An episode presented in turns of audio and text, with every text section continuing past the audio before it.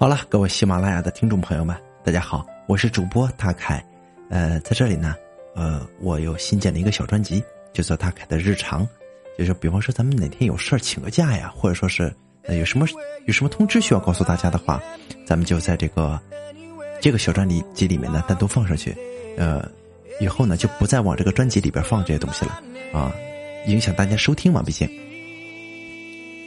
最近呢，这几天呢，咱们这个直播间的这个听众的朋友越来越多，啊，提意见的也越来越多，所以说很多很多的建议，我是非常非常虚心的去接受的啊。毕竟咱也不是一个全职的主播，也不是专业的一个主播，有很多时候，这个我从来没有想过我的专辑会有那么多的人去喜欢去收听，啊，呃，突然间呢，现在好多人给咱们提意见，我觉得哎呦，自己确实是应该进步一下了啊。咱讲故事呢。是在咱们这个直播间里边直播录制的，呃，并且呢，就是咱们直播成什么样就是什么样了。有很多口误也来不及修改，有很多后期也没有人做啊，我也不会做啊，所以咱毕竟不是一个专业主播，这现实生活中还有事儿，呃，所以说没想到能够得到这么多朋友的喜欢，哎呀，真是受宠若惊啊！再次非常感谢咱们喜马拉雅的朋友的支持，谢谢你们。以后啊，咱们一定好好做。辜负大家对我的希望啊，这个期望什么的啊，一定不会辜负的。所以说呢，这个新建这个专辑吧，就是跟大家聊聊天或者说是有什么话想要对大家说，大家有什么想对我说的，都可以在这个专辑下边留言啊。所以说，非常非常感谢大家一路以来的打赏与支持啊！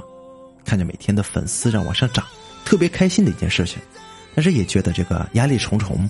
嗯，毕竟吧，这口误是很很多的，有很多朋友留言了啊，大凯。你这一这三分钟的故事啊，你得有三个口误，你还怎么玩？你这还还还叫什么主播啊？确实是，有的时候白天忙，晚上直接就坐直播间来了啊，就在讲，呃，有时候故事都来不及去看啊。我随着大家一开始也是去看的，啊，呃，觉得有时候我个人讲故事原因，我总觉得这个东西，我不想用一个。我不想用一个就是说做工作一样，我又温习又练习才会去做出来。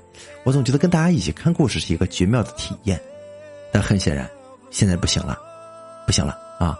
所以说以后我会加紧努力改正自己的缺点，争取让咱们的故事更加的精彩绝伦，好吗？感谢您一如既往的打赏与支持啊！希望您以后呢，呃，多多支持，多多收听就可以了啊！咱没别的，好吧？感谢大家收听我的牢骚谢谢。